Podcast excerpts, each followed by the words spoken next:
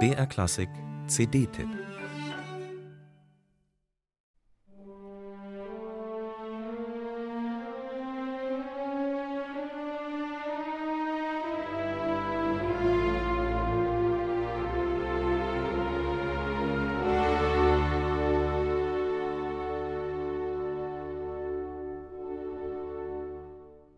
Wie es sich für ein Requiem gehört, lässt Hector Berlioz seine große Totenmesse in gemessenem Schritt anheben.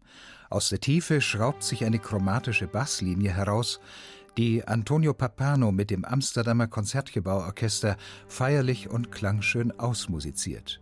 Anlass der Pariser Uraufführung 1837 war das Staatsbegräbnis eines im Algerienkrieg gefallenen Generals. Wie revolutionär Berlioz zur Sache ging, zeigt sich vor allem im Dies Irae, wo der Schrecken des jüngsten Gerichts durch vier im Raum verteilte Blechbläsergruppen angekündigt wird, ein frühes Experiment in Sachen Quadrophonie. Souverän staffelt Papano die von allen Seiten dreinfahrenden Fanfaren im Raum.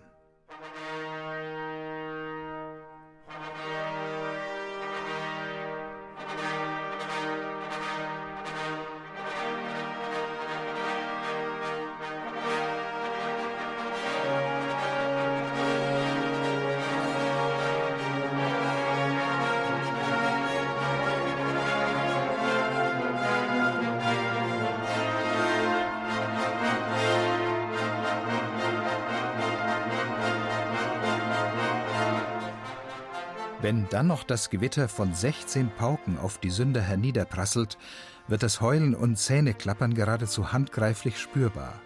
Mit räumlichen Klangeffekten arbeitete Berlioz auch im Lacrimosa. Vehement setzt Papano die synkopisch gezackten Rhythmen gegen die weit gespannten Melodien des Chores. Leider schleppt der stimmstarke Chor der Accademia Nazionale di Santa Cecilia an dieser heiklen Stelle.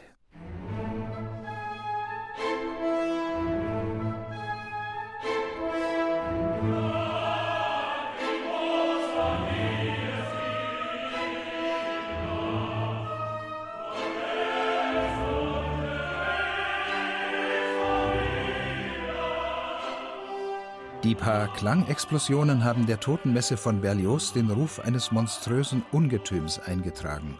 Zu Unrecht. Nutzte der Komponist die riesige Orchesterbesetzung doch vor allem zur Ausdifferenzierung der Farbpalette, für neuartige Instrumentenkombinationen und feinste Nuancen.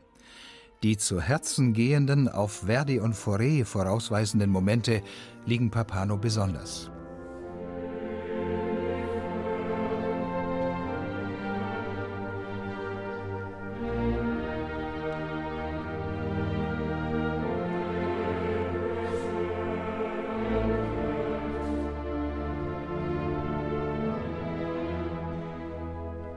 Nur im Sanctus seines zehnteiligen Requiems bezieht Berlioz eine Solostimme ein. Mit dem Tenor Javier Camarena hatte Papano bei seiner Amsterdamer Aufführung eine Luxusbesetzung für die kleine Partie zur Verfügung.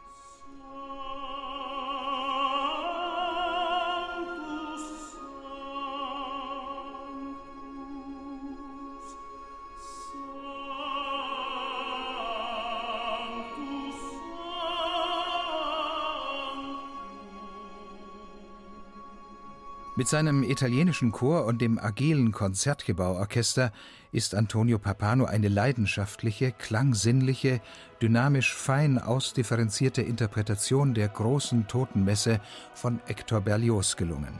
Hier versteht man, warum Berlioz selbst sein Requiem für seine bedeutendste Komposition hielt.